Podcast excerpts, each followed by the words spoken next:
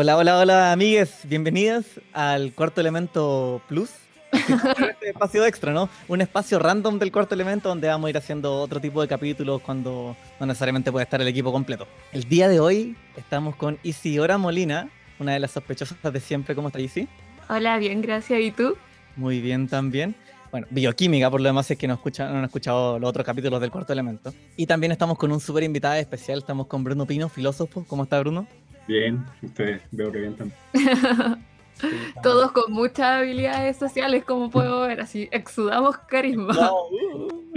Mira, si después en, en postproducción cortamos todas las pausas en coma y todo eso, iba, a parecer como que somos mega amigos, súper dinámicos, y, como que pensamos todas las weas así, pa, pa, pa. Bueno, y yo soy Arturo Pérez, soy psicólogo. Renegado. The Renegade. Partamos un poco conociendo a nuestro entrevistado, Bruno, ¿te podrías presentar? ¿Por qué llegas a, este mini espacio de conversación? Eh, ya, bueno, yo sí, como decía Arturo, soy filósofo y bueno, además estoy haciendo un magíster en filosofía que debería estar terminando este año. Y llegué, bueno, el Arturo lo conocí porque estudié psicología antes, un año y un poquito más, y nos conocimos en la U. Después perdimos contacto como por 10 años, hasta que volvimos a vernos. Y a la hice por, eh, porque yo tengo una página que se llama Chile en Viñetas, donde recomiendo cómic chileno pero me gusta mucho el anime, entonces me metí un poco a la fuerza e hice un taller de eh, filosofía y anime. Y la hice muy motivada, mandó hasta una carta de motivación para... ¿Verdad? la única que... Entonces, de hecho, esto es una confidencia. Por la ICI hice un segundo bloque porque yo al principio iba a hacer solo un día. Y dije, puta, alguien mandó una carta de, motivación, no puedo dejarla fuera. Así que decía hacer dos días y meter a toda la gente que, Qué vergüenza. Pero más encima, ese taller, se, los cupos se agotaron muy rápido porque yo vi la publicación como 40 minutos después y mandé mi super carta de motivación a los 50 minutos y ya no había cupo. Fue muy triste. Sí, de hecho quedó gente afuera. Pero, pero súper buen taller, la pasamos bacán. De verdad, de verdad. Oye, pero ¿qué ven ahí? ¿Los subversivos, los Naruto? ¿O qué, qué cosas conversaban? Eh, no, lo que hacíamos era ver o sea, siempre funcionaba en base a capítulo o película, justamente para no matar a la gente y hacerlos ver, no sé, 10 capítulos, 40 capítulos. Mi sueño era ver Hunter x Hunter, pero son como 170 capítulos, creo. Entonces veíamos un capítulo y en base a la temática del capítulo, o cómo se abordaba el capítulo, lo asociamos el link como muy breve con alguna idea filosófica o autores en ciertos casos, y de ahí era como tipo taller. bueno, ¿qué sacamos de esta idea filosófica y del capítulo? Y como que la idea en el fondo como tipo comunidad de indagación. O sea, yo hacía la intro y todo, pero después como que le diera abrirlo. Y era más como una especie de guía, como, ¿y qué opinas tú? Y cosas Le salía todo el profe ahí al Bruno, porque a veces uno se pone como tímido y no quiere molestar, pero nadie habla. Bueno, esas cosas incómodas que pasan en clase, que es como normal. Pero súper buena experiencia. Así que si Bruno vuelve a hacer uno, lo full recomiendo. Yo la pasé muy bien y aprendí caleta. Sí, tenéis que puro hacerlo, ¿no, Bruno? Así que le decimos a la gente que está escuchando, vayan a seguirlo en Chile en Viñetas. En Instagram, sobre todo, está ahí más activo. También tiene Twitter, creo que en arroba en viñetas, pero no sé si está ahí tanto ahí. Pero ahí pueden seguir a Bruno en todas las redes sociales. El tema de hoy día va a ser un, hacer algo parecido a lo que hicieron en el taller, porque vamos a conversar sobre Full Metal Alchemist, Brotherhood y no Brotherhood. Ahí, bueno, tema de conversar, a ese tema polémico. Pero igual antes quería preguntarle un poquito al Bruno en qué consiste la reflexión filosófica, porque igual vamos a hablar un poquito de filosofía ahora y, en qué, y para que la gente también se haga una idea de qué es lo que pasaba en el taller. Eh, mi parada es un poco de repente fuera de la academia, entre comillas, a mí igual me gusta la academia, pero probablemente un filósofo más duro no, no la va a compartir tanto. De partida parto de la base que cualquiera puede hacer filosofía, niñas incluidas. Eso ya trae problemas a alguna gente. Pero en el fondo, la filosofía yo diría que, así como a grandes rasgos, y, a mí igual me complica esta definición porque creo que puede abordar como todas las disciplinas, es ir un paso más allá. Como que si algo, por ejemplo, el anime te llama la atención, más allá de verlo como maratonear, que yo soy un férreo, ¿cómo se dice? contrincante del maratoneo de cualquier cosa, porque creo que pierde todo el valor justamente filosófico. Es como, no sé, si estás viendo un anime, estás viendo Fullmetal Alchemist y algo te salta, como, oh, quedarte con ese oh y hacer algo al respecto. Obviamente ahí el uso de las razones como de la lucha de la filosofía, el pensamiento crítico y esas cosas que el Arturo sabe mucho mejor que yo. Pero en el fondo, abordar filosóficamente el mundo, y ahí esta cuestión la repito siempre, pero es está en uno, no en las cosas. O un libro de filosofía no va a ser filosófico si yo lo leo como quien lee, eh, no sé, el diario, aunque el diario igual tiene potencial, pero como estoy leyendo cualquier, leo un manual, como que uno aborda filosóficamente, las cosas, los escritos no son filosóficos necesariamente, aunque puedan ser. Como grande rasgo diría que eso como eh, hacer filosofía, más que ver filosofía o estudiar filosofía, es como filosofía como arte. Maravilloso, maravilloso. Oye, tirémonos al tiro entonces a filosofar respecto de Full Metal Alchemist. Y sí, quizás si nos podía hacer como un breve resumen de la serie y quizás contarnos qué es lo que pasó, porque hay dos versiones. Brotherhood es la adaptación del manga, eso es lo que tengo claro. Este es como el manga tal cual, mientras que la otra es la adaptación más libre, por decirlo de una forma. Bueno, y que claro, tienen seis años de diferencia, estábamos calculándose un poco. El no Brotherhood era del 2003-2004 y la Brotherhood es del 2009-2010. Básicamente es la historia de dos hermanos, Edward y Alphonse Elric, los cuales pierden a su madre. No me acuerdo por qué motivo, creo que estaba enferma la señora. Sí, se enferma. Deciden revivirla utilizando alquimia. Que la alquimia es como una ciencia bastante aceptada en ese mundo, es parte del corpus del mundo, nadie la discute, nadie pelea contra ella, sencillamente ocurre. Y ellos deciden hacer este círculo de transmutación, porque la alquimia se basa en esta idea de que nosotros tenemos que entregar algo de un precio y recibir algo como del mismo precio. Es la ley del intercambio equivalente. Entonces ellos parten de, esta idea, el Bruno se está riendo de mí, no sé por qué, eh, parten de esta idea de que el cuerpo humano se puede definir en elementos y en cantidades de elementos. Entonces, por poner un ejemplo, 5 gramos de fósforo, 5 gramos de carbono, 3 gramos de nitrógeno, y eso es la ofrenda, entre comillas, para traer a su madre de vuelta. Pero, spoiler del primer capítulo, eso no resulta y no pueden traer a la madre y de hecho traen como a una criatura bien horripilante y de ahí parten sus aventuras en, en, encontrar la piedra filosofal que supuestamente es como un catalizador que podría ayudarlos a cumplir lo que tienen que hacer en el futuro. Entonces, bueno, la serie se tiene hartos temas filosóficos de los que podéis desprender, como partiendo por nuestro tema favorito del cuarto elemento de que es ser humano. Pues. Somos una combinación de carbono, nitrógeno y fósforo, somos otras cosas. Antes de eso, como que la discusión, como lo conectamos nosotros con el mundo real, fue con esta idea que, o sea, con este trabajo que existió de una quimera, eh, una célula quimera de mono y humano, pero yo creo que eso lo vamos a explicar más adelante, como cuando lleguemos al momento de la quimera. Yo tengo una duda. ¿Mm? que, se dedico a la ICI, pero a lo mejor Arturo igual cacha. Lo que pasa es que yo leí un libro el año pasado que se llama El reencantamiento del mundo, de Morris Berman, que es un libro que, no sé, no me convence, pero filo. La cuestión es que plantea que la alquimia era como, no sé cómo plantearlo, pero el modo de hacer ciencia antes de la llegada de la ciencia moderna, y que era como mucho más cercana, según esta es la tesis del tipo, a como el mundo como más holístico, como ser humano parte de la naturaleza y no separado pero no me consta porque solo se lo leía a él y era como medio hippie y no sé, siempre desconfío de los hippies. bueno, de, hecho yo hace poco estaba revisando un, un, canal de YouTube que hace libros, o sea, que hace, perdón, videos de historia de la ciencia y la alquimia es como parte de la historia de la ciencia porque más allá de todas las bolas mágicas, místicas y hipientas que tiene, igual trató como de, es, como un primer esbozo de lo que fue como un método, como de registrar y hacer prueba y error. Entonces igual se considera como dentro de las ciencias como una, me imagino que como una protociencia, proto, proto, protociencia. Claro, y, y, era entretenido porque también tenía este aspecto como medio mágico que, en, que sigue en Full Metal Alchemist. En el fondo Full Metal Alchemist sería como una realidad alternativa donde la alquimia siguió desarrollándose y fueron descubriendo cositas y bueno, ahí pudieron seguir ocupándola.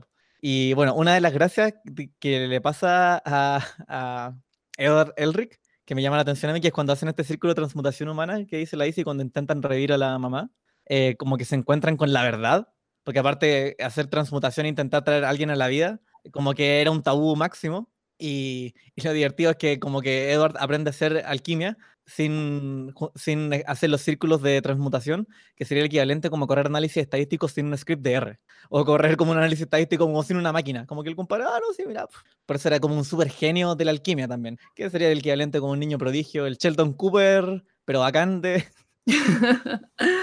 y no tóxico quizás. Uf, qué complejo eso, pero ya, eso es para después. Tengo una teoría perdón, de por qué, pero no me consta, pero estaba viendo las fechas del manga y sospecho que el Brotherhood se hizo porque el no Brotherhood alcanzó el manga. Como que eso siempre pasa en el, en el anime, como que alcanzan el manga y tienen que empezar a inventar. Yo Como lo que eso- pasó con Juego de Tronos. Sí. Tal cual, fue una situación Juego de Tronos. Pero yo encuentro que Full Metal No Brotherhood terminó bien. O sea, como que esta es una buena serie igual. Bueno, quizás ahí en- adentrémonos en, en cómo termina la primera. Pues ahí, Bruno, quizás si nos podéis contar cómo llegaste a toda la serie y cuál fue la que viste tú. Yo empecé a ver anime de viejo, más allá de, lo que todos vimos, yo creo, cuando éramos eh, más niños, porque daban en televisión abierta, que, qué sé yo, Supercampeones, Dragon Ball, todo muy, muy de mayo. Y dejé el anime por mucho tiempo hasta que conocí a mi eh, esposa a esta altura, que ya llevamos harto tiempo, como nueve años, y ella estaba obsesionada con Inuyasha, entonces ahí me metí con Inuyasha y, y cagué para toda la vida hasta ahora. Y siempre me decía que éramos Fullmetal Alchemist. Entonces, esto se lo contaba antes tras bambalina. Empezamos a ver Fullmetal Alchemist, pero Edward era grande. Y mi, mi pareja dijo, oye, pero este es un niño, po. ¿Qué- ¿por qué es grande acá? Yo no me acuerdo Brotherhood, pero eso tengo en mi mente. Y nos dimos cuenta que eh, mi pareja, cuando era chica, no vio Brotherhood, sino que vio el otro. Entonces decidimos ver el otro. Y gracias a eso llega la serie. Claro que ella llegó solo hasta el capítulo 8, porque nunca puede pasar el capítulo 8 porque sufre demasiado justamente con el capítulo que yo creo que va a ser como la guía de, de la conversación que vamos a tener hoy día, que es el capítulo de la quimera. Pero sí, la, la serie cierra. O sea, más allá de que puede haber alcanzado el manga aparentemente, tiene un cierre bastante como claro, no es como Inuyasha que termina literalmente en nada y después tuvieron que sacar Kanketsu Gen, que es una maravilla, pero termina, termina, digamos, no deja cabos sueltos. Y es Oye. buena en todo caso. Y con respecto a como a esta primera idea que te, que te enfrentas de golpe en el primer capítulo, como de qué es ser humano, así como en cinco segundos, ¿qué es ser humano? ¿Qué piensas tú? ¿Estás como de acuerdo con la respuesta que te da la serie? Porque la serie básicamente responde que no somos solo algo material, ¿verdad? Que, somos, que nos falta otro, otra cosa que ellos no pudieron agregar al círculo. ¿Tú estás de acuerdo con eso? ¿O tienes otra idea? ¿O fue muy brígida esta pregunta? y la cortamos, y la cortamos.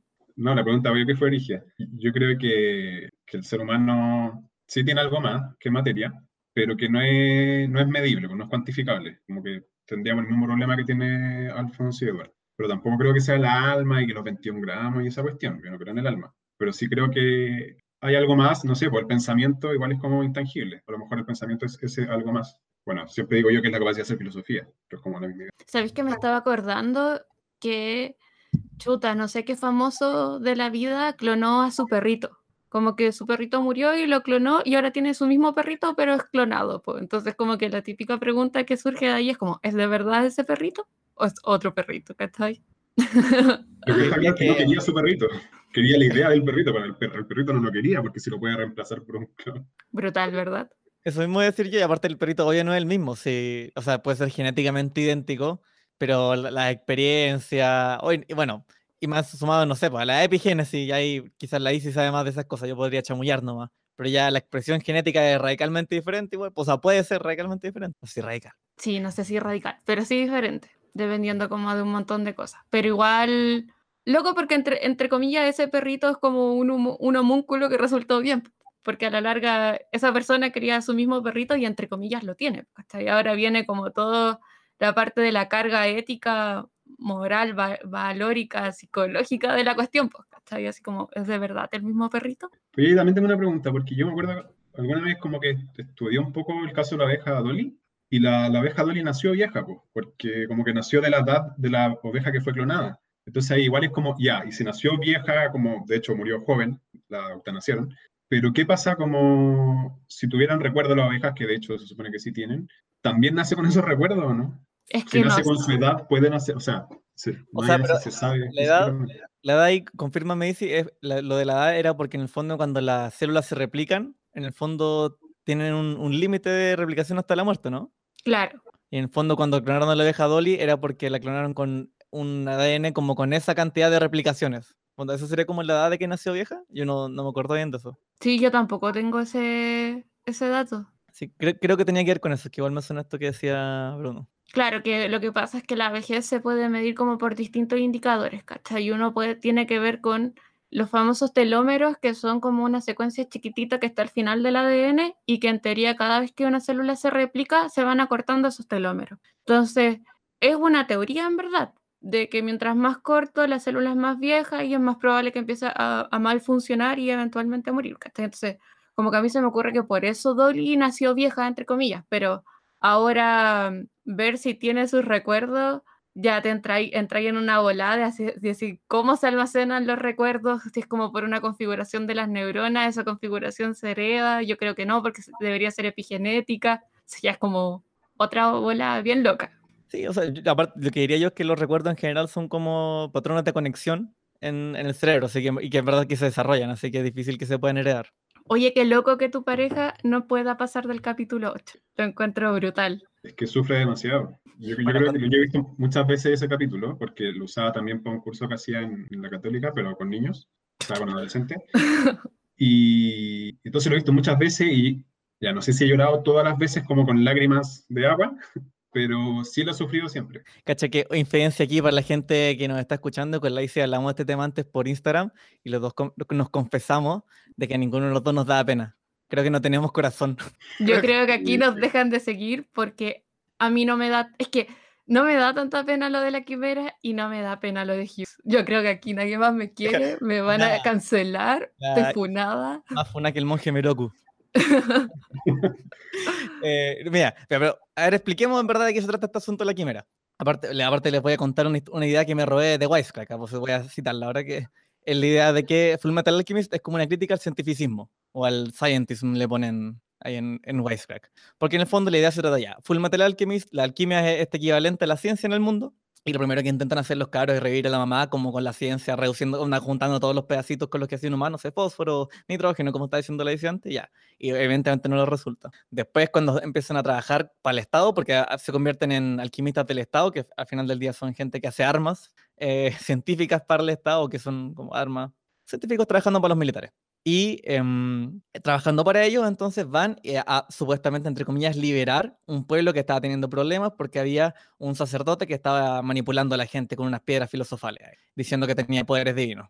Y entonces se supone que ahí llega la ciencia, ¿cierto? A salvar a la gente, a mostrar con la, racionalidad de que uno debería seguir siempre los ídolos. Y lo que pasa después de eso, y que es el, como el contrapunto, es que conocen a Joe Tucker, que es otro de estos alquimistas que trabajan para el Estado, que estaba medio apuradito porque le estaban pidiendo resultados, porque si no le iban a quitar el, le iban a quitar el, ¿cómo se el presupuesto.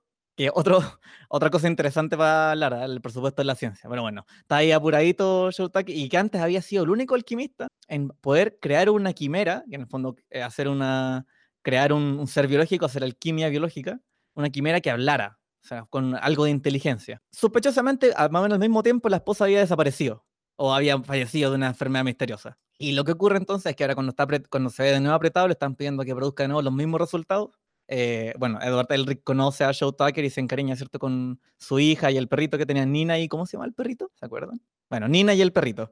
Y pasan los capítulos y de repente cuando van y le piden los resultados se dan cuenta que, oh, lo logró. Y había un perrito con el mismo pelo que la niña. Y después le dice como, Eduardo, Eduardo. Vamos a poner el, voy a poner el, el, ¿cómo se llama? El clip de sonido original. Y se dan cuenta que Joe Tucker había fusionado a su hija con un perro para crear la quimera. Y ese es el momento del que estamos hablando. Yo lo encuentro bien grotesco. No sé si, o sea, sí, triste, sí, es triste, yo sé que es triste, pero es grotesco. Creo que eso es como lo más, como la palabra que resuena conmigo, en especial por, por la quimera hablando. Me siento súper inhumana ahora, lo siento. Yo no entiendo mucho con el de pena, porque lo, lo brígido no es, o sea, sí es, pero no es solo que haya fusionado a su perro y a su hija, sino que es que Nina estaba consciente de eso, ¿cachai? Porque le dice Edward, o sea, Nina está, bueno, eso yo creo que es uno de los temas que hay que traducir, Nina es parte de la quimera, como que no es otro ser, sino que a lo mejor hay una parte de Nina y una parte del perro, porque si no, no sería capaz de conocer el nombre de Edward. Sí, eso es cierto, yo no lo había pensado así. Sí, lo reconoce y le habla, porque es como, y dice, vamos a jugar. Oh, esa parte muy gay. vamos a tener pesadilla con el Arturo ahora. yo no sé en Brotherhood, pero el final del capítulo es brígido. Porque al final igual, es que, no sé, es como una especie de spoiler si no lo han visto, no lo he visto, pero... Acá somos full spoiler generalmente, así que... Ya. Eh, matan a la quimera, porque es como, entre que porque es una aberración a Dios, eh, por este personaje que no me acuerdo el nombre, pero que es como de una media secta religiosa, una mezcla entre aberración a Dios y una que está sufriendo. Deja sufrir y, la matan, y por lo menos en el No Brotherhood, como, cómo representan esa muerte también es brígida, una mancha de sangre en la, en la pared. Y por eso, y es grotesco, o sea, la cara de la quimera cuando la muestran al principio es, da miedo. Sí, ahí, ahí es donde a mí me gusta a veces ir a la fuente original porque encuentro que como ese aspecto, esa cara para tener pesadilla, en el manga está como mucho, mucho mejor representada quizás que en el anime. ¿En serio? Sí, sí. Es que aparte como en blanco y negro, como que tienen que recurrir a otros recursos, pues. Como que está, está dibujada de forma distinta. En cambio, yo siempre encuentro que en el anime como que sea un poco plano nomás, porque son como colores planos y depende de cómo lo estén animando. Porque aparte, bueno, es otra cosa interesante de la serie, como yéndose un extremo muy nada que ver, pero que tiene como 64 capítulos en las dos encarnaciones, 51 o 64, creo que son las, las dos series. Que es una serie larga, que es bien extraño como que, que saquen animes como de ese, de ese largo. No, no sé, pero por lo menos en Brotherhood, yo creo que es una serie súper redondita y que, ya no, no me voy a seguir autofunando, pero que una serie bastante redondita y que está, está bien contada. Oye, en cuanto a la quimera, aquí es donde me meto yo y después los dejo hablar a ustedes porque ustedes son la gente de las ciencias sociales. la quimera es un término que usamos en biología como para referirnos a un tipo de célula que tiene más de un ADN. Y eso puede ocurrir, de hecho, de forma natural. En un capítulo de Doctor House, de hecho, una vez pasa como que una persona tiene más de un set de ADN, pero lo que suele ocurrir en el cuerpo humano es algo que se llama como microquimerismo y que son como algunas células que quedan como con, con esa cuestión, como con más de un set de ADN patente. Y ocurre y no es tan terrible. Pero ahora cuando hablamos de la biología celular, que la biología celular es literalmente el estudio de una sola célula, que generalmente son más fáciles, más dóciles que un ser humano completo. También se refiere a una célula que tiene dos sets de ADN, pero nosotros podemos agregar un set de ADN. Toda esta necesidad de hablar de, de Full Metal surge del paper de la quimera monohumano, que es un trabajo que fue realizado por científicos españoles que están erradicados en China, en donde lo que hicieron fue utilizar cigotos de mono, es decir, un embrión de un óvulo fecundado con un espermio de mono a los cuales le inyectaron ADN humano. Y se preguntaron como qué, qué ocurría, qué estaba pasando, qué estaban haciendo. Y em, lo que observaron es que este embrión empezó a desarrollarse y empezó a replicarse, porque ese es el brillo de un embrión, ¿verdad? Es una célula única que se tiene que convertir en un humano. Entonces, ¿cómo hace eso? O sea, no en un humano, en un animal. Entonces empieza a salir células, células, células, células, ¿verdad? Y eso luego, todas esas células van a generar los distintos órganos del cuerpo. Y lo que vieron es que algunas de las células de humano convivían bien con las células del mono en este como protoembrión, ¿cachai? Y que de hecho las células de los humanos se ubicaban en un lugar especial y empezaban a generar funciones. Entonces ellos vieron que las células humanas empezaron a formar matriz extracelular, que es como lo que mantiene a los órganos unidos. Pues yo no sé si ustedes habían preguntado alguna vez como que por qué todas esas células están juntas. Eso es porque existe un tejido especializado que se llama la matriz extracelular. Y de ahí viene como el colágeno, la, um, el, la- el ácido hialurónico, todas estas cosas que cuando uno empieza a arrugarse, las cremitas, po.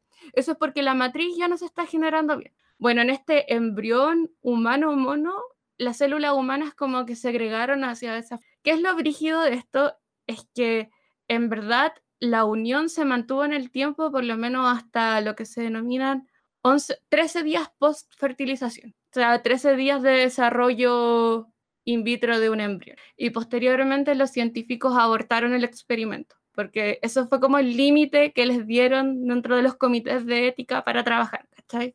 Entonces, como le comentaba a los chiquillos en tras bambalinas, lo que es como chistoso, que la discusión de un paper, que generalmente es lo que uno contrasta con la literatura que ya existe, ellos parten su discusión diciendo que lo que hicieron es completamente ético y que está aprobado por las líneas de bioética de la universidad. Como poniéndose el parche antes de la herida.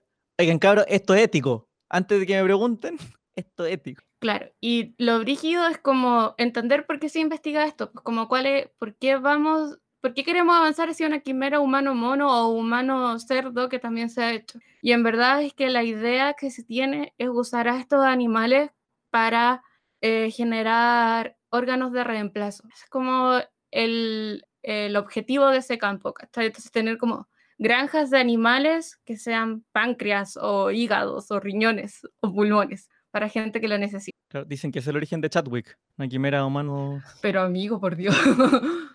¿Quieres decir, Yo tengo una, una pregunta y lo que pasa es que yo no, no encontré el paper, pero sí el, una nota del diario El País, porque hay un español metido, de la Universidad de Murcia, de alguna universidad de Murcia, no sé si la de Murcia, pero como que negaba que ese fuera, o sea, negaba por lo menos a viva voz que ese fuera el objetivo, como decía, no, nosotros jamás seríamos capaces de hacer eso, pero sí está la idea como de eh, probar, eh, no sé, como curar enfermedades en estas quimeras, como experimentación. Pero como que igual trataba, o por lo menos en la noticia que leí, de desligarse de esa idea de eh, fábricas de órganos. O en el paper lo dicen así como, O sea, no, en el paper no está como explícito eso, pero si uno se va hacia las revisiones, que son como una recolección del estado del arte de, de esa línea de investigación, en general es lo que se apunta, ¿cachai? Como que así nace la investigación, para poder en el Mm. futuro hacer granjas de órganos. Lo que pasa es que puede, puede ser que ellos específicamente no quieran eso para su línea de investigación, pero ahora que una sola persona sea capaz de generar el paso desde una quimera de 13 días a una granja es como imposible, ¿cachai? Como que necesitáis años de investigación de muchas personas para llegar a eso. La Oye, ciencia igual avanza lento a pesar de que uno no lo crea. Oye, si te iba a preguntar, em, bueno, quizá hay pregunta para los dos. Eh, me dij- dijiste que era un protoembrión, o sea, estaba fer- 13 días después de fertilización y todo, ¿cierto? Claro. O sea, ya le había entrado el alma. Está- no. ¿Por qué no estoy haciendo pregun- esas preguntas? ¿Estaba vivo? ¿No estaba vivo? Cuando, cuando lo abortan, ¿lo mataron? ¿No lo mataron? Mira, yo la única provida que soy es provida de los virus. Ahí me, ahí me quedo. No, pero ya, hablando en serio, ¿se, se puede hablar de vida, por ejemplo, en ese momento? Ya que el otro día me encima el ministro Pari ya anduvo y ando con eso. Responde usted, responde. es que en términos científicos, como ningún paper te va a decir vida, ¿cachai? No es como un término que se intenta dejar aparte porque las personas que toman esto con algo de seriedad cachan que no es el dominio de nuestra disciplina. No sé si me estoy explicando. Pero los científicos no, estamos para andar diciendo, oye, este embrión tiene alma, porque es una noción que no podemos controlar. Es lo que pienso y espero que mis colegas crean también, por lo menos algunos. Aparte, igual es brígido porque nosotros trabajamos, por ejemplo, con células, con un montón de cultivos celulares. Nadie te va a decir que ese cultivo de células está vivo, nadie. Y de hecho, las normas de bioética tampoco lo regulan como algo vivo, que es distinto a lo que pasa con experimentación en animales, que sí se aceptan como seres vivos porque obvio que lo son, y ahí las normas son completamente distintas. Así que no, nadie te va a decir que ese embrión tiene una, está vivo o que tiene alma. Pero, por ejemplo, las células están vivas. Nosotros consideramos que están vivas en el sentido en que están funcionando y teniendo una homeostasis celular, pero no que estén vivas como que tengan una decisión o una agencia propia. ahí como que igual es complicado porque a mí me gusta como el- la palabra en latín para alma, que es anima, y bueno, los monos animados eh, vienen de ahí, pues son dibujos que se mueven. Y claro, y Aristóteles como que tira el rollo de que lo- los animales tendrían ánima, porque son seres que se mueven, mientras que las plantas, si bien hay un alma vegetal, como vegetal, creo que le llaman vegetativa, no me acuerdo, como que no se mueve, pero igual es mentira, o sea, todo se mueve, ¿no? O sea, la célula se mueve, eh, entonces como que es complicado. De hecho, es bacán porque si tú pones una célula del sistema inmune y le pones algún tipo de señal, puedes ver que la célula se va a mover por todas partes buscando esa señal. Y eso se llama quimiotaxis. Y no estamos hablando de una célula dentro del cuerpo, estamos hablando de una célula en una placa. Y las plantas se mueven caleta, caleta, caleta, caleta. De hecho, pueden buscar videos de plantas moviéndose. Son súper jodidas, de verdad. Bueno, nosotros ya hablamos en un capítulo antes en, en el cuarto elemento. Iba a decir sin sentido común, ahora a mí se me cruzaron los cables. ¿Cómo? ¿Cómo? eh, de que las plantas pueden comunicarse entre ellas, pues, pero lo que pasa es que en los tiempos de Aristóteles, obvio que no estaban las herramientas para ver eso, ¿cachai? No, yo creo que Aristóteles puede haber estudiado un poquito más. Le puede haber puesto un poquito más de pina, eso por medio por lo menos. Eso pasaba a esclavista que le hace ver a seres inferiores en todos lados. Pero, no, bueno, claro, o sea, yo, yo leí un poco de plantas como en- a raíz de Stefano Mancuso, este italiano, y claro, el loco tiene todo el rollo con las plantas. Como un gobierno perfecto sería cómo funcionan las plantas según él. Sí, sí, Mancuso es bacán. Eh, es que Mancuso es muy bacán porque tiene estas estas ideas súper locas, pero igual basadas como en evidencia pura y dura. Pues, de hecho, creo que él fue el loco que descubrió o aumentó mucho el campo de la investigación de estos, de estos compuestos con los cuales se comunican. pues. Yo les quería contar algo, lo mismo si sale o no, pero en el programa, pero les quería contar a ustedes. Yo fui a Taché, básicamente el Perkin de Stefano Mancuso en un congreso del futuro, cuando Ah, yo fui a ese congreso del futuro. creo que ha venido dos veces. o- Yo te vi llevando café. Sí, básicamente, estaba ahí, ahí. Y en un momento salimos del Congreso porque le iban a hacer una entrevista, no sé, al 7, y el, el me empezó a hablar como, oye, mira esa planta, y así, el medio speech como de todo, porque el, el ex Congreso que está ahí en Catedral, creo, tiene caleta de plantas, pues tiene unos jardines muy bonitos. Y Mancuso me hablaba como de todas las plantas, y fue muy, eso que decir. No es tiene un libro muy chulo que no me acuerdo el nombre ahora, pero que no sé si está en español, yo lo tengo en italiano. Pero que en el fondo es como, básicamente se trata sobre los derechos de las plantas, como la posibilidad de que las plantas tengan derechos. Bueno, no, sé- no, no sé el nombre de ese libro, pero sí tiene hartas charlas TED que pueden ver y con subtítulos en español en YouTube. Así que ahí vamos a dejar anotado el nombre para que lo puedan buscar. Pero bueno, volviendo a Full Metal, estábamos como que nos fuimos. Sí, yo, igual yo quería, quería justo volver a, a ver esto que Bruno también es un maestro del antropoceno, que es uno, yo sé que es uno de sus temas. Eh, me llama harto la atención que, el, que la perspectiva de Tucker, como que es una perspectiva como cientificista, pero también muy antropocentrista, de que porque él se permite, porque lo- cuando conversan con él, como que él puede crear y como modificar eh, animales, eh, ponte los humanos, los animales los modificaba cuando él quería, porque él- si uno iba como a su laboratorio tenía como 30.000 híbridos, quimeras de otras cosas. Y bueno, y después recién se permite experimentar con humanos, solo como en el último caso, que es bien interesante también esa postura. Sí, o sea, no, no hay conflicto ético en, en Tucker en respecto a la experimentación con animales, excepto con el perro, que del hecho de que fuera el perro de él, porque ser un perro callejero habría dado lo mismo en la serie, pero que fuera su perro, en el fondo no solo eh, fusionó a su hija, sino que también a su perro, como que el perro es un, protagon- un protagonista del capítulo. Ahora, respecto a eso, igual, igual es una diferencia súper importante en base a lo que decía Lacey, porque acá más que una quimera como que nace como quimera, es una fusión prácticamente la quimera de Funo, ¿no? Como que por eso puede decir Eduardo. Sí, pues sería súper brígido, porque si en el caso de que esa quimera mono-humano siguiese desarrollándose y llegara a algo viable, siempre sería así, pues, ¿cachai? Siempre sería esa quimera mono-humano. No tendría este conflicto de haber sido dos entes individuales en el pasado. Y Lo cómo... que sí, No, dale, Bruno. no sé, sorry, que lo que sí, igual como actualmente en bioética, hay toda una línea de pensamiento que considera a los grandes simios como ya prácticamente que tienen derechos totalmente. De hecho, la semana pasada estuve en un coloquio y uno estaba Bernardo Aguilera, que es un profe de la Chile, que justamente su campo de investigación es como la ética en torno a la experimentación con grandes simios. También hay, hay libros al respecto, hay uno de Peter Singer, con, no me acuerdo quién, pero como que presentaban en este coloquio, que lo pueden buscar en, la, en el Facebook de la Facultad de Filosofía y Humanidades, se llama Coloquio de Relaciones Pacíficas con la Naturaleza, creo. También presenté yo, por si quieren verlo ahí.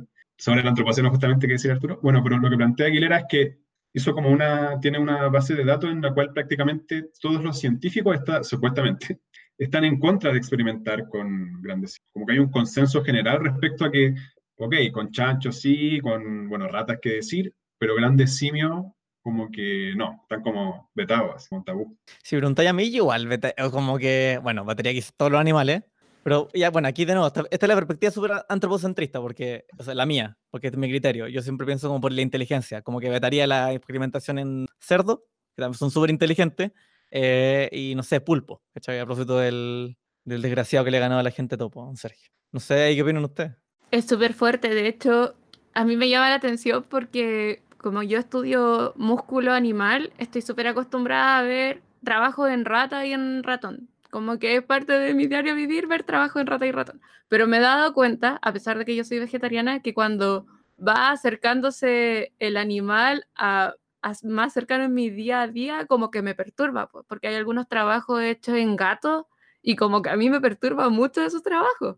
A pesar de que si uno los ve, uno en el trabajo nunca te van a mostrar al animal, ni cómo lo matan, ni cómo le- lo disectan, no, solo te van a mostrar la proteína, la- el ADN, eso es un trabajo así. Pero igual leer los métodos y decir, esto fue un gato, es como chocante. Y cuando veo eso con monos, a mí también me perturba bastante. Y de hecho me acuerdo de un problema que hubo acá en Chile hace un par de años, en un laboratorio creo de las Chile, que tenía experimentación con monos y los acusaron de como de maltrato animal también, porque al parecer un, un investigador tenía una foto como de él como molestando a un mono, ¿cachai?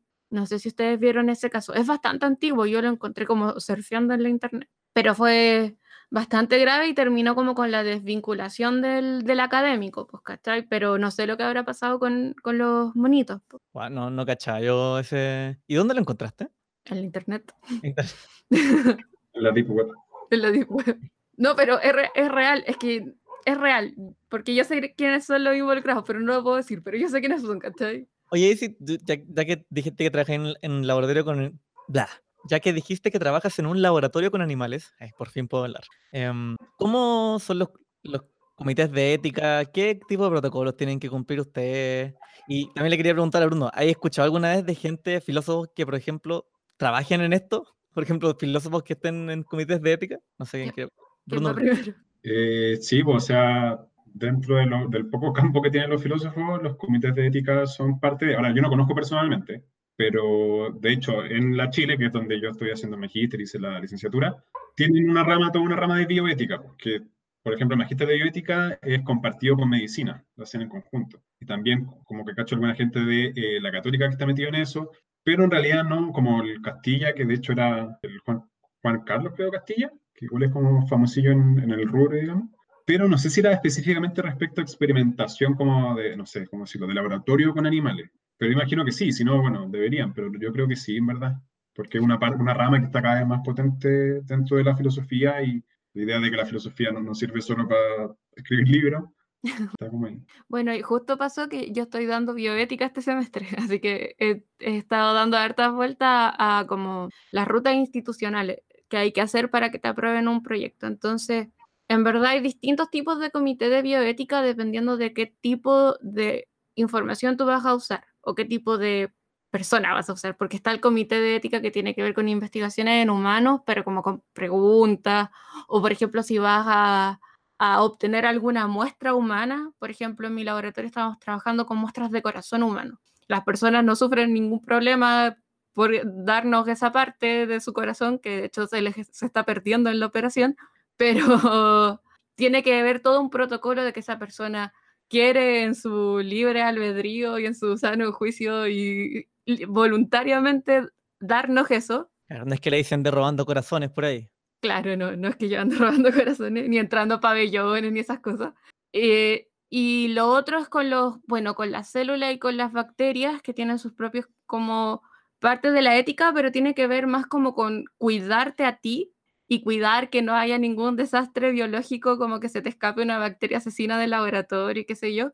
Y luego viene el funcionamiento con animales, que está básicamente regido por las 3 R, que es como el primer principio es reducir el número de animales con el que tú vayas a trabajar al mínimo posible. Por lo tanto, si tú vas a trabajar de un animal, sacar la mayor cantidad de muestras del mismo animal, como que no, no andar desechando por desechar. Y, también otro de los principios como mantener tu investigación siempre como a, a la vanguardia de la tecnología para también utilizar el menor número de animales y que sea como lo más eficiente posible y por sobre todo también el principio del no dolor, pues que los animales en ningún momento pueden sentir dolor en ningún proceso, ya sea de eutanasia o de experimentación. Por ejemplo, en el Alzheimer, a los para los estudios de Alzheimer, a los ratoncitos se les hace nadar en unos, en unos como unas piscinitas.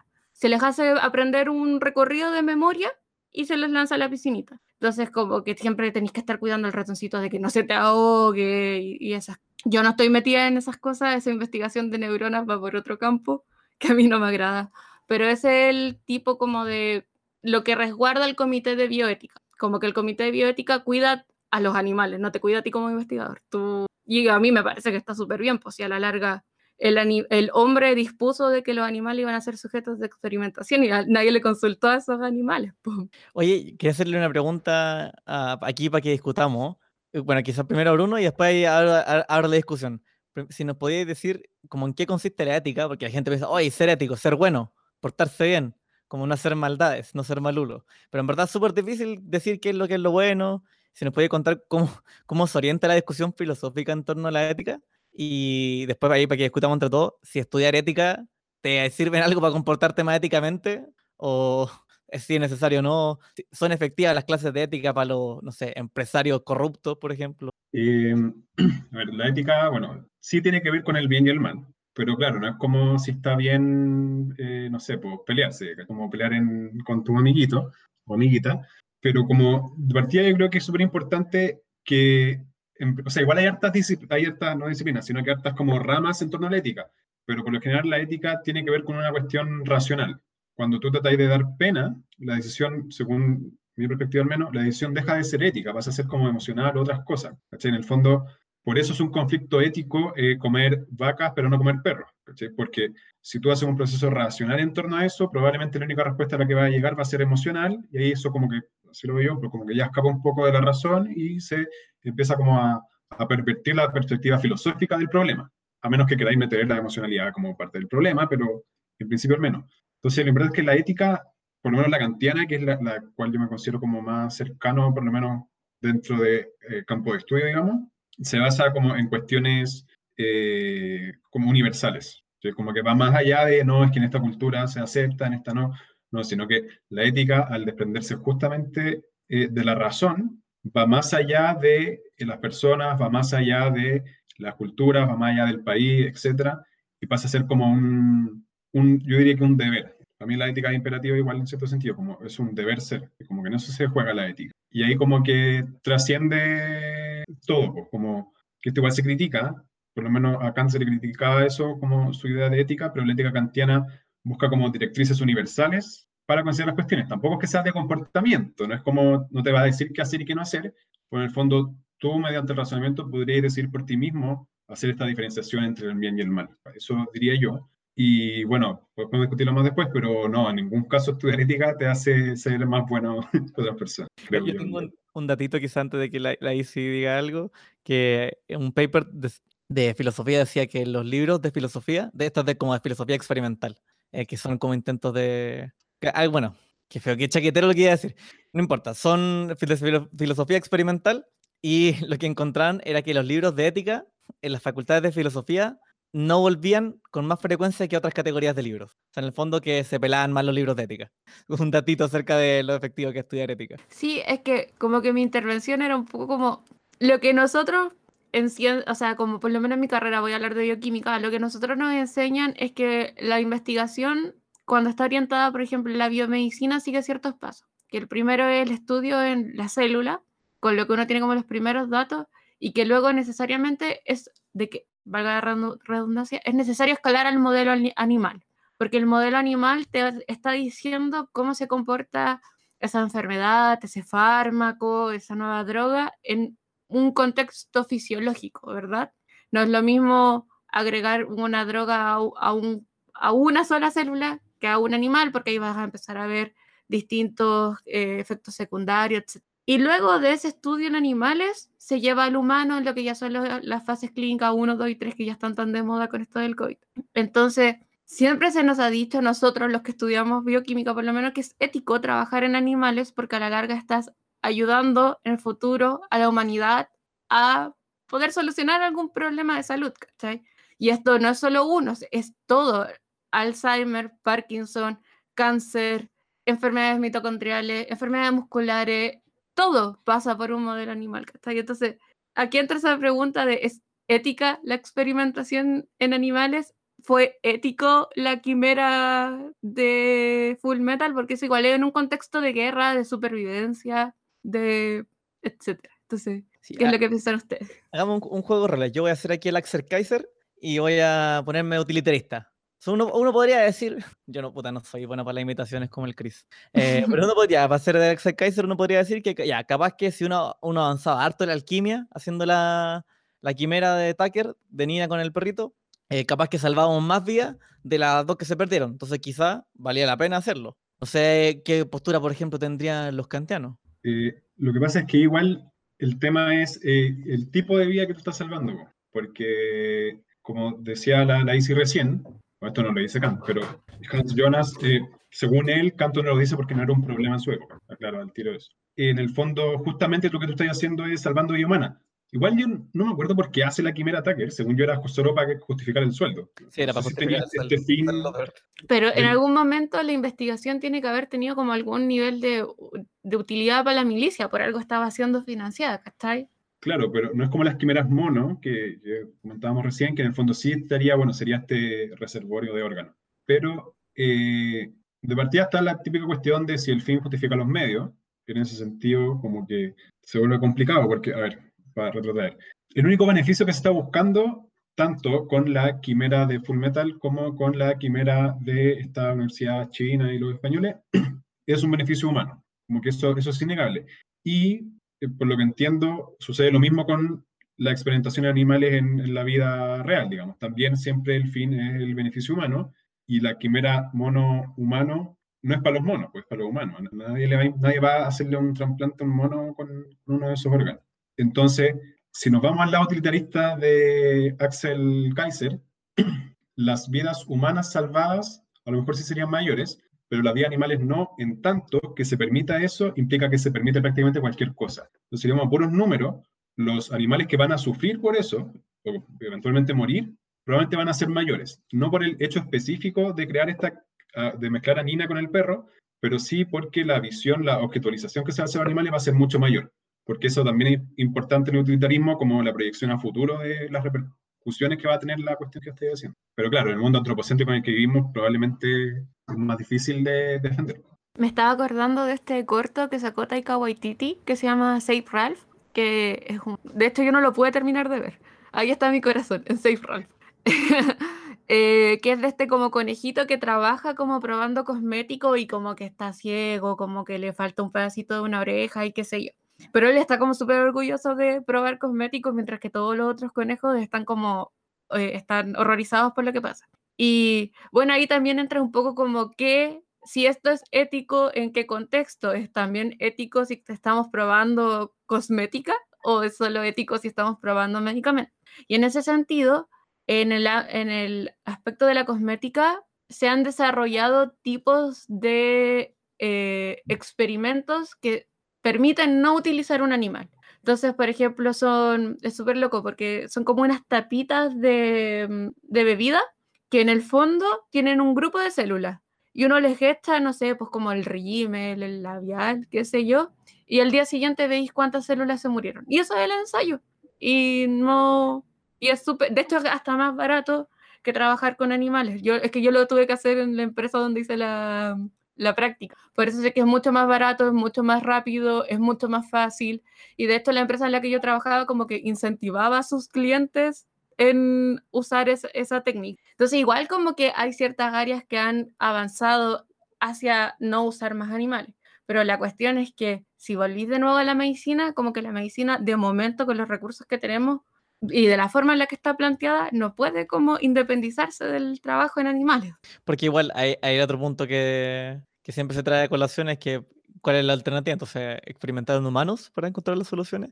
Pero ahí de nuevo volvemos a la, a la pregunta y el tema que plantea Bruno, que eso solamente de la perspectiva de salvar vidas humanas y valorando solo la vida humana por sobre el resto de las vidas, porque digamos, a eso también habría que entrar a defenderlo, supongo. Y por lo demás, trabajar en humanos es súper complicado porque somos todos tan distintos que los resultados que hay son súper distintos. Si uno ve las barras de error de un trabajo hecho en cosas de humanos, son gigantes, unas barras de error enormes. Y eso se elimina cuando uno suele trabajar con modelos animales. Por eso como que todo está hecho de forma que como que el animal no se puede independizar del proceso de generación de un, de un fármaco. Ahí yo quería decir dos cosas. Una respecto a eso y otra quería retratarme un poco. Y en verdad también la quimera de Fullmetal al menos traería la objetualización humana, porque ni una humana, pues, o sea, tú puedes hacer cualquier cosa con el humano y todos sufrimos. quería, me quedo dando vuelta a eso. Pero yo alguna vez leí, creo que en Liberación Animal de Singer, que había, hubo al menos muchos experimentos con animales, en los cuales llegaban a conclusiones y decían, ya, pero en verdad los animales son muy distintos a nosotros, así que no sirve. Como entonces, ¿para qué hiciste todo esto? Y si los humanos somos tan distintos entre nosotros, tanto individuos, ¿cómo el animal se iba a hacer más? No, no entendí esa última parte que dijiste, que en, en el animal sí sería como más útil o más práctico. Lo que pasa es que los animales son clones entre ellos, de cierta forma, ¿cachai? Entonces la variabilidad genética que tienen es muy mínima y además están criados en ambientes ultra controlados. Entonces todos comen lo mismo, todos comen al mismo tiempo, todos toman la misma agua, todos reciben la misma cantidad de luz. De hecho, por ejemplo, no sé si se acuerdan que hace un par de años unos animalistas eh, liberaron unos ratoncitos en la Chile eh, creo que fue hace como tres años. Ya, eso fue terrible, porque esos ratones no saben vivir en una vida silvestre. Esos ratones se murieron al día siguiente, porque todo está tan controlado para ellos que viven en una eterna cuarentena, no hay nada distinto. Entonces, uno espera que como están todas las condiciones tan controladas, todos los resultados son más comparables entre ellos que en un humano, que por ejemplo nosotros tres. Ya vivimos en tres lugares distintos, ya tenemos tres dietas distintas, ya tenemos tres trasfondos genéticos distintos, ya tenemos tres ciclos de sueño distintos. Y todo eso va alterando los resultados finales. Por ejemplo, si yo quisiera, lo siento, medir mitocondrias de músculo esquelético, los, nuestras tres formas de movernos ya son distintas, por lo tanto, no son comparables, a pesar de que yo vea el mismo músculo del mismo lugar, de la misma raza humana. ¿Cachai? Es el gran problema. Y sí, pasa mucho que a veces una escala de un modelo a otro, es decir, pasa de ratón a humano y los resultados no funcionan. Pero también pasa muchas veces que sí funcionan. Entonces, como que ahí está la balanza de esto es distinto, ya, pero entonces ¿en dónde más probamos? Pero igual, ¿será, ¿será una imposibilidad completa prescindir de modelos animales, sobre todo para el testeo de son test farmacológicos? Porque, por ejemplo, igual es bien distinto también si... Porque yo en general solo lo pienso en, no sé, conductuales. No, en verdad estaba pensando en conductuales, pero por ejemplo hay gente acá que, que les da ataques cerebrovasculares a los ratones y después hace los experimentos conductuales. Así que supongo que eso también es, también es entre comillas, cuestionable éticamente, por no decir que es mega cuestionable, pero también se supone que acá todo está bajo la legalidad y bajo los marcos éticos. Que esa otra pregunta, si cumplir los marcos éticos es suficiente resguardo ético. Es que es como, es como que el... A ver, estoy pensando en un ejemplo. Ya, como que Piñera te diga que es ético. Obvio que el Juan va a ser muy laxo para poder hacer todos sus chanchullos pero si lo llamo ética kantiana, probablemente va a dejar de ser ético. En tanto, sería universal y basada en la razón. Como que si una universidad quiere experimentar con animales, va a ser su lineamiento ético, no totalmente, pero siempre va a estar el sesgo de, igual este es nuestro fin, que es la experimentación. Bueno, de hecho, perdón, pero dentro de los comités de ética, que es como una parte que a mí me gustó, Caleta, hay un miembro, creo que son cinco miembros, y hay uno de ellos que tiene que ser no solo externo a la universidad, sino que también tiene que ser externo a la academia. Eh, en resumidas cuentas, mi mamá puede ser parte del comité de bioética. y como que la idea es que todos los trabajos sean entendibles por todas las personas. Pero yo igual concuerdo, Caleta, con el Bruno, que a la larga estos son, son los mitos que nos hemos inventado dentro de la academia para, o sea, no son los, ¿cómo se llama esto? Los relatos fundacionales que nos hemos diseñado en la academia para justificar eso. Por eso yo pregunto todo el rato como, si no, ¿qué hacemos? No, no es una pregunta retórica, estoy preguntando de verdad qué hacemos. Por favor, díganme qué hacemos, cómo, cómo avanzamos. Por favor, denme una solución que yo tampoco quiero hacer esto. Claro. No, eh, en verdad es muy... Ay, se me fue la onda. Me cargó cuando me pasa esto. Em, lo siento. Sí, que no sé qué decir. No, es, que lo dije, terminaste y lo tenía en la punta de la lengua. Y fue como, ah, rarísimo. Em, era de los comités de ética. Puedo seguir hablando de que eso, eso, eso es como por ejemplo, esos accidentes cardiovasculares que tú estabas mencionando a los ratones, por ejemplo, no todos sufren accidentes cardiovasculares de la misma forma, por la misma razón. Entonces, en un animal se controla para que sea siempre de la misma forma, entonces, ¿cachai? Entonces todo se vuelve como la reproducibilidad, hasta necesidad de que uno tiene que hacer sus tres o sea, sus tres experimentos independientes que te den un valor similar. Claro, Eso pues, es como lo que les importa. Ya me acordé sí, lo, lo que quería decir, que un punto que trajo Bruno a colación, porque en verdad las universidades tienen el manso conflicto de interés a la hora de determinar sus propios protocolos de ética. Y, y, ahí es donde también volvemos quizás a Full Metal Alchemist, porque las presiones que tenía Tucker eran las presiones de justificar el sueldo. Y al final del día, las presiones que tiene la universidad o cualquier institución que intente producir conocimiento son las presiones del capitalismo. Po. Porque en el fondo ese, es el sistema en el que funciona el mundo completo. Entonces, no sé, los journals que necesitan papers que para y que los científicos tienen que publicar para justificarse y que hay que ganarse eh, becas y financiamiento del Estado para poder seguir funcionando. Y así, entonces, claro, el manso conflicto entre irte poniendo trabas cuando podías en verdad ser un poquito más laxo para ganarte tu luquita. Y ahí tenéis después a los show que terminan haciendo experimentos súper poco éticos. Y probablemente Ah, yo, no, me acuerdo tanto de los nombres de los como grupos étnicos de Fullmetal Alchemist, pero considerando que igual estaba como todo en un contexto medio bélico, al pueblo oprimido por los perros del Estado, así le decían en, el latino al menos, no sé cómo decían en japonés, podrían haber sido objeto de experimentación para las quimeras de John Tucker y no sé si te habría importado tanto. A lo mejor a Edward sí, pero Edward es como un disidente dentro de los perros. Sí, pues bueno, de hecho el Kimberly creo que está en las dos series, porque es que le llaman como el, el dinamita, el decir el dinamita show. Pero este compadre que con la que con la piedra filosofal como que hacía explosiones, como parecía a Roy Mustang, pero el compadre como que hacía solo explosiones. Y en el fondo fue que el, el Estado financió la experimentación, porque de los Ishbalitas hicieron las piedras filosofales, pues. De hecho, sí experimentaron en ellas, pues. Bueno, eso igual es como una super, hiper, mega metáfora o alegoría, no sé.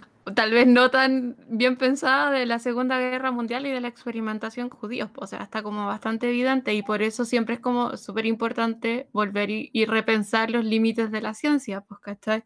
Bueno, yo tengo entendido que el límite de la experimentación en humanos también deriva de lo que pasó en la Segunda Guerra Mundial, pues, ¿cachai? Igual yo me quería detener, pero esto me, me, hizo volver a acordarme que, bueno, como esto es un podcast, no se vieron nuestras caras cuando la ICI dijo, no, es que esos animales básicamente son todos clones. Porque esa es la lógica igual de los presos de guerra, pues, o sea, todos los judíos eran iguales.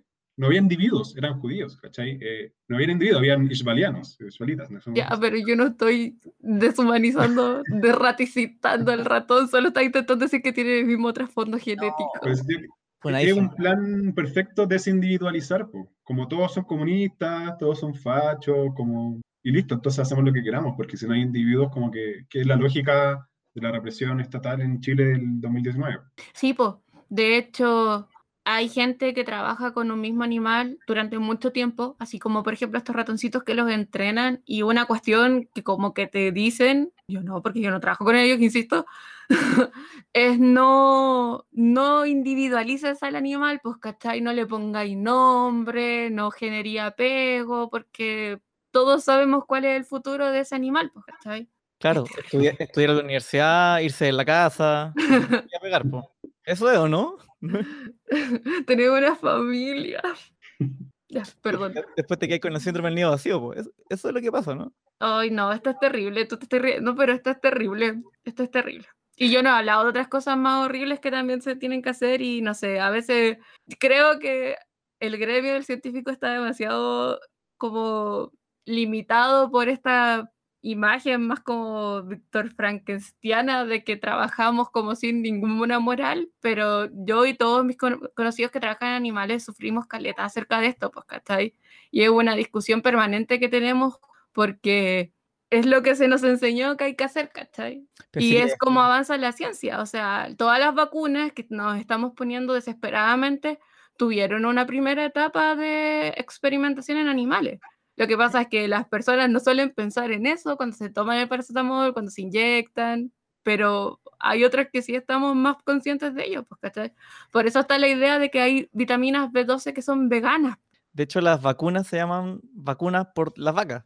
Sí, pues. Que se probaban en vacas, en vacunos. No, no se probaban en vacas, es porque... ¿Cómo es? La, es que... Se... Cuéntala, cuéntala, po. Es porque cuando se estaba, estaba estudiando la viruela, el Jenner cachó que las personas que ordeñaban las vacas tenían pústulas en las manitos, pero solo en las manitos, no, no en ninguna otra parte del cuerpo. Entonces él sacó eh, el, el, líquido de una pústula y con eso empezó a desarrollar la vacuna. Pero esa es la relación que tiene con las vacas, no es que se hayan probado en vacas. Perfecto. Oye, yo quería volver a algo que igual señalaste antes, a propósito de las metáforas no tan sutiles de Full Metal Alchemist, que claramente es una alegoría a, a, a los nazis. Porque no por, el líder del, del, ejército donde trabajan eh, Edward y Alphonse es el Führer. Como que no es, no es ni siquiera sutil la, la relación. Po. Y de hecho hay, hay hartos paralelos entre el, el conocido doctor Mengele y Joe Tucker, por propósito de la experimentación en humana y todo eso. Igual es que porque hoy en día igual hay hartos de los avances científicos que se, que se, lo, que se hicieron en la época nazi, po. Y bueno, y hartos de los científicos nazis también se fueron a arrancar, bueno, recién nacieron en Estados Unidos y siguieron trabajando. Pueden ver ahí harta evidencia de eso en los archivos secretos de aquí. No, pero la verdad sí se prestó, para, por ejemplo, para la ficción. Y otros arrancaron para otros países, para Argentina, por ejemplo, como pueden ver en X-Men, que Magneto va a buscar a sus experimentadores por allá. Así que es cierto, dice. Por un segundo pensé que te había cortado. No, pero vale. qué, import qué, importante igual como reflexionar acerca de como todas estas cosas que la ciencia ha hecho ya y, y, de las que seguimos usufructando, porque también nos olvidamos un poquito de que hay cosas terribles que han pasado tras de otras cosas que estamos usando. la metanfetamina, sin ir más lejos, era parte del diario vivir de los soldados alemanes, pues, ¿cachai? Era lo que usaban para ir a la guerra, entonces... Y en un momento partió como un, un medicamento, creo que para el dolor de cabezas, ¿cachai? Entonces, es brígido, pues brígido pensar en cómo... Bueno, hay unos libros acerca de cómo la guerra también ha sido un hervidero de conocimiento científico. Y La metanfetamina era la chupilca el diablo de los alemanes. Pólvora con agua ardiente. Es, es un mito, claramente. No puede ser verdad. I- Igual es brigio que el anonimato, o sea, como siguiendo esa idea, es fundamental. po, pa- todas las, probablemente todas las cosas tienen que ver con sufrimiento animal, todas- no sé, la ropa, evidentemente, gran parte de la ropa y todo, pero al, al no ser eh, el- el- el- mi mascota da lo mismo, y el anime hace muy bien esto, que siempre que quieren matar a alguien, te lo humanizan mucho antes. Entonces, si Nina no hubiese sido una niña tan tierna y qué sé yo, y hubiese sido un personaje que no conocemos, habría sido terrible, pero probablemente nadie lloraría. Nadie va a llorar porque hay quimera perro humano, pero todos, menos ustedes dos, vamos a llorar porque hay quimera Nina y el perro que no me acuerdo el nombre. Oye, por eso, clave para la gente que em- está empezando a ver anime, si aparece un personaje secundario, así como de la nada, y le dedican tres capítulos, vayan despidiéndose. Bueno, hay, hay una cuestión que dice que como que un muerto es como un amigo y miles de muertos es estadística, pues. Dijo Stalin, pero no sé si es verdad. Eh, no, parafraseé, parafraseé pésimo, pero algo así es la idea. po. Steve Jobs. Digimon, el opening de Digimon. Bueno, pero es lo- que pasó también en Chile últimamente. po. O sea, hay una desensibilización tremenda hacia la muerte. En un capítulo de Sin Sentido Común comentábamos que, mm, no sé, estaban muriendo como 200 personas al día. Esto fue hace como, ¿cuánto? ¿Dos semanas? ¿O una semana? Que estaban muriendo al día, o 180, que es el equivalente a que choquen tres o cuatro buses. Y que en Chile eso sería como un accidente que los matinales estarían ahí, pero festinando, facturando, pero como nunca, dando como todo el, tres semanas seguidas el mismo reportaje. Y ahora que, no sé, mueren 200, o estaban muriendo 200 personas al día, como que, nada, otro número. Y vamos abriendo el mall y vamos, vamos yendo a, no sé, abramos las, a las cuarentenas. Sí, pues eso, en un momento, no me acuerdo en qué libro, pero Agamben, Giorgio Agamben, el filósofo italiano, como que plantea de la imposibilidad de la experiencia que tenemos actualmente. po. Y es que en el fondo nada nos impacta y como esto es como muy sumeramente, probablemente un, alguien que ama Agamben va a pagar en este momento el podcast, pero básicamente es como, como nada te impacta, una muerte deja de ser un impacto o es un impacto muy momentáneo debido a que dentro del scroll que uno hace en Twitter, oh, murió alguien ya, y seguimos avanzando. Y es imposible que haya experiencia si es que nada te remueve, pues. como que si, si sigue una línea, tuviera una línea recta y no hay ningún quiebre en esa línea recta, Dicen, eh, un filósofo mejor que Agamben, probablemente Lynch. Hablando de series, series buenas, porque a la gente que le gusta Twin Peaks habrá escuchado alguna vez que la serie se trata acerca de la del fallecimiento de una persona, porque en esa época la televisión, la televisión serializada, a veces habían series que todos los días moría alguien y no pasaba nada. Y Twin Peaks se trata de una persona que muere en un pueblo pequeño y que toda la serie se trata sobre averiguar qué es lo que pasó con esa persona y sobre esa vía y sobre meterse, ir descubriendo cada vez más sobre la vida de esa persona, ir, ir humanizándola y no deshumanizándola, porque en el fondo era ponerle contenido, era ponerle cara, ponerle historia, en vez de esta persona random que muere en la televisión usualmente, que sirve solamente para llevar a los protagonistas a, a investigar al, al asesino, pero que digamos que la persona no existe. Eh, oye, llevamos como una hora, yo creo que ya lamentablemente es como momento de dar palabra al cierre. No sé si quién quiere partir. Yo creo que Bruno debería ir al final porque nos tiene que hablar de su iniciativa y de invitarnos a sus redes sociales y todo eso. Así que, Arturo. Súper. Eh, la filosofía es pulenta, Fullmetal Alchemist es pulento. Si han escuchado este capítulo hasta acá, les agradecemos mucho y si les ha gustado lo que hacemos, que lo compartan. Po. Esos serían mis únicos pensamientos al cierre. Y bueno, que en verdad quizá a la, a la ciencia le hace falta harto la filosofía, no solo como en la reflexión filosófica y la reflexión ética, las voladas que la gente dice, pero también incluso muchas veces lo que es el, el refinamiento y la afinación conceptual. Po. Esta cosa que estamos conversando ahora, que es vida, importa qué es lo ético, qué es lo moral, qué, qué es lo aceptable, qué es lo no. Esos son conceptos que hay que ir refinándolo. Y eso se hace con reflexión filosófica, no y acompañada claramente de reflexión teórica, pero no van disociadas. Así que es importante. La... Me acuerdo cuando en el podcast de WandaVision dije que uno hablaba de esas preguntas de mierda y el Arturo dijo, eso es filosofía y si era... Bueno, mis palabras al cierre también, Full Metal, bueno, yo vi Brotherhood, no vi no Brotherhood, es pulenta, creo que es una serie súper redondita, que hay que verla y que tiene caleta de cosas para pensarlas, no solo, no solo el tema de la quimera, sino también la deshumanización, como mencionaba el Bruno, los efectos de la guerra y qué es la vida, volviendo a nuestra pregunta nuestra pregunta favorita del cuarto elemento. Pero como con lo que yo me, me gustaría cerrar, es como con esta idea de que lamentablemente toda nuestra vida está conectada con los animales de una forma u otra, pues, ¿cachai? Entonces, no estoy diciendo que dejen de tomar paracetamol o ibuprofeno, porque si se están sintiendo mal, hay que mejorarse y está bien, ¿cachai? Pero pensar que todo lo que involucra y todo el sacrificio que involucra el conocimiento científico y que por lo tanto el conocimiento científico debería ser alcanzado con un nivel de integridad de la investigación, ¿cachai? que es lo que no hemos visto últimamente, por ejemplo, en grandes figuras como Claudio Hetz y el ministro de Ciencias, que era colaborador de Claudio Hetz, en donde si más encima está ahí interfiriendo en la vida de otros animales, por último, por último, esfuérzate en que tu weá valga la pena. ¿Qué pasó con el sumario? ¿Dónde está el sumario a Claudio Hetz? No han dicho. ¿Qué pasó? El dedo del lago. Bruno, por favor, ahora al cierre. Y invítanos a tus redes sociales.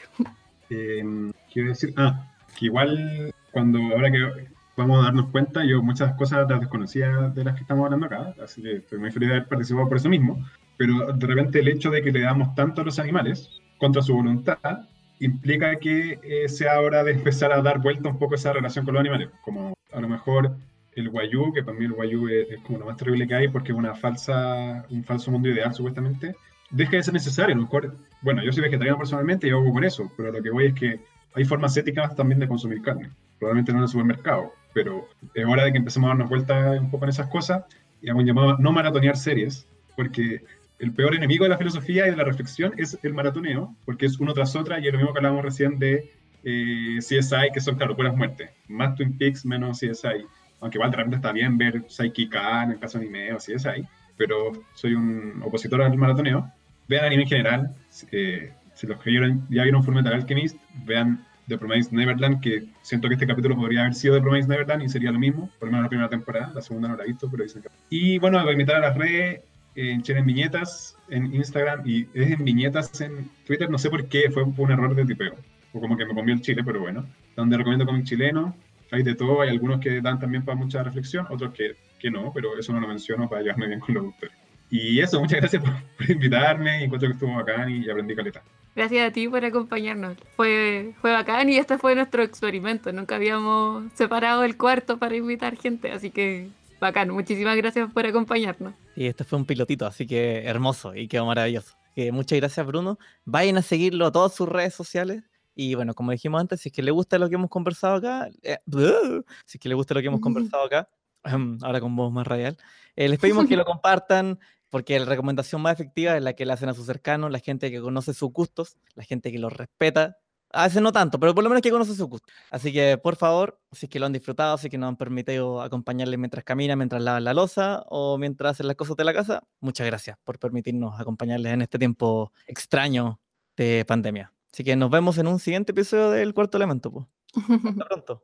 Chao. Chao. No corté, bro.